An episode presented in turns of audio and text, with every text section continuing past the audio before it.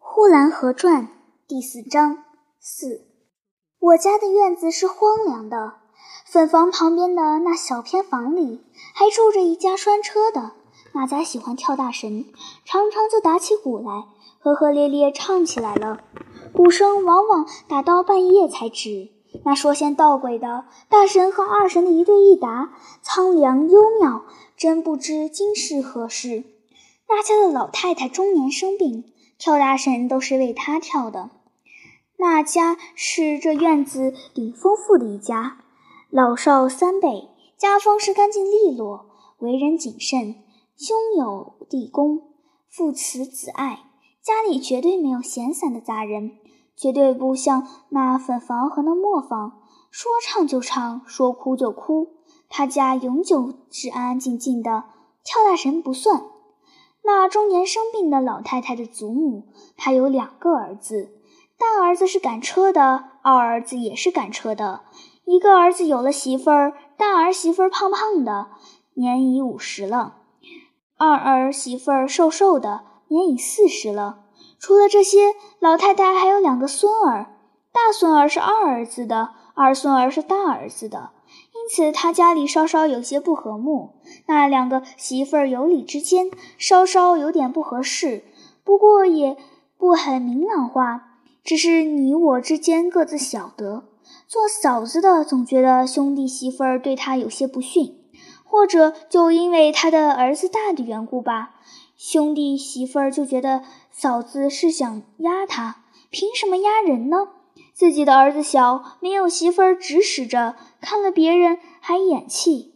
老太太有了两个儿子，两个孙子，认为十分满意了，人手整齐，将来的家业还不会兴旺吗？就不说别的，就说赶大车这把力气也是够用的。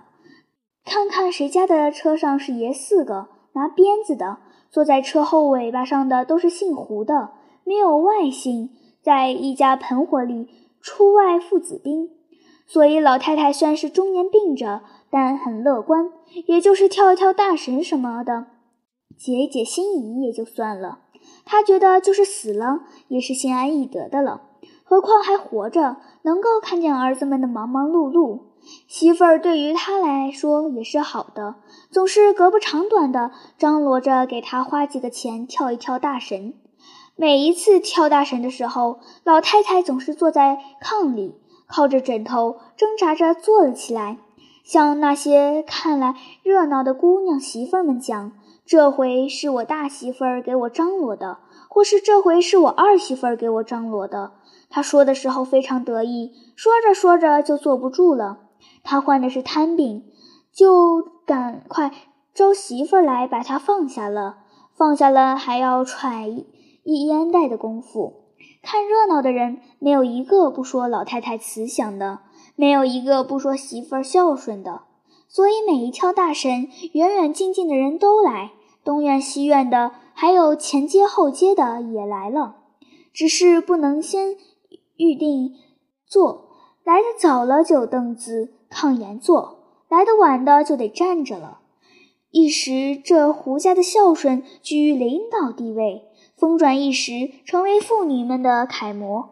不但妇女，就是男人也得说：老胡家人旺，将来财也必旺。天时地利人和，最重要的还是人和。人和了，天时不好也好了，地利不利也利了。将来看着吧。今天人家赶大车，再过五年来看，不是二等户也是三等户。我家的有二伯说。你看看吧，过不了几年，人家就骡马成群了。别看如今人家就一辆车，他家的大儿媳妇儿和二儿媳妇儿的不睦，虽然没有新的发展，可也总没有消灭。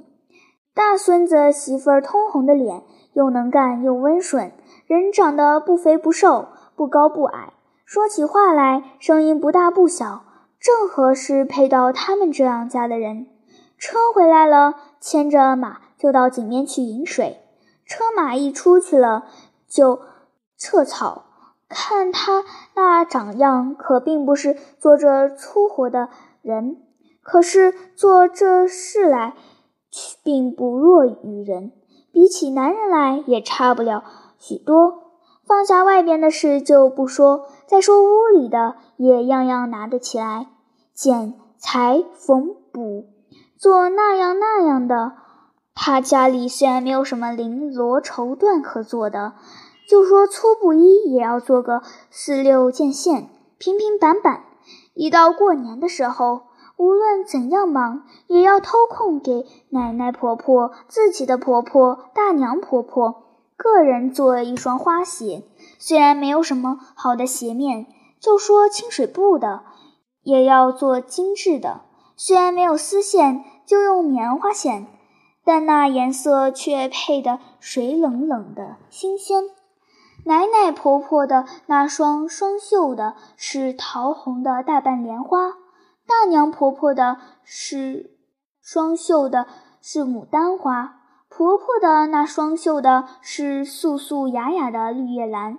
这孙子媳妇儿回了娘家，娘家的人一问她婆家怎么样，她说都好都好，将来非发财不可。大伯公是怎样怎样的兢兢业业，公公是怎样吃苦耐劳，奶奶婆婆也好，大娘婆婆也好，凡是婆家的人无一不好，完全顺心。这样的婆家。也实在难找。虽然她的丈夫也打过她，但她说哪个男人不打女人呢？于是也心满意足的，并不以为这是缺陷了。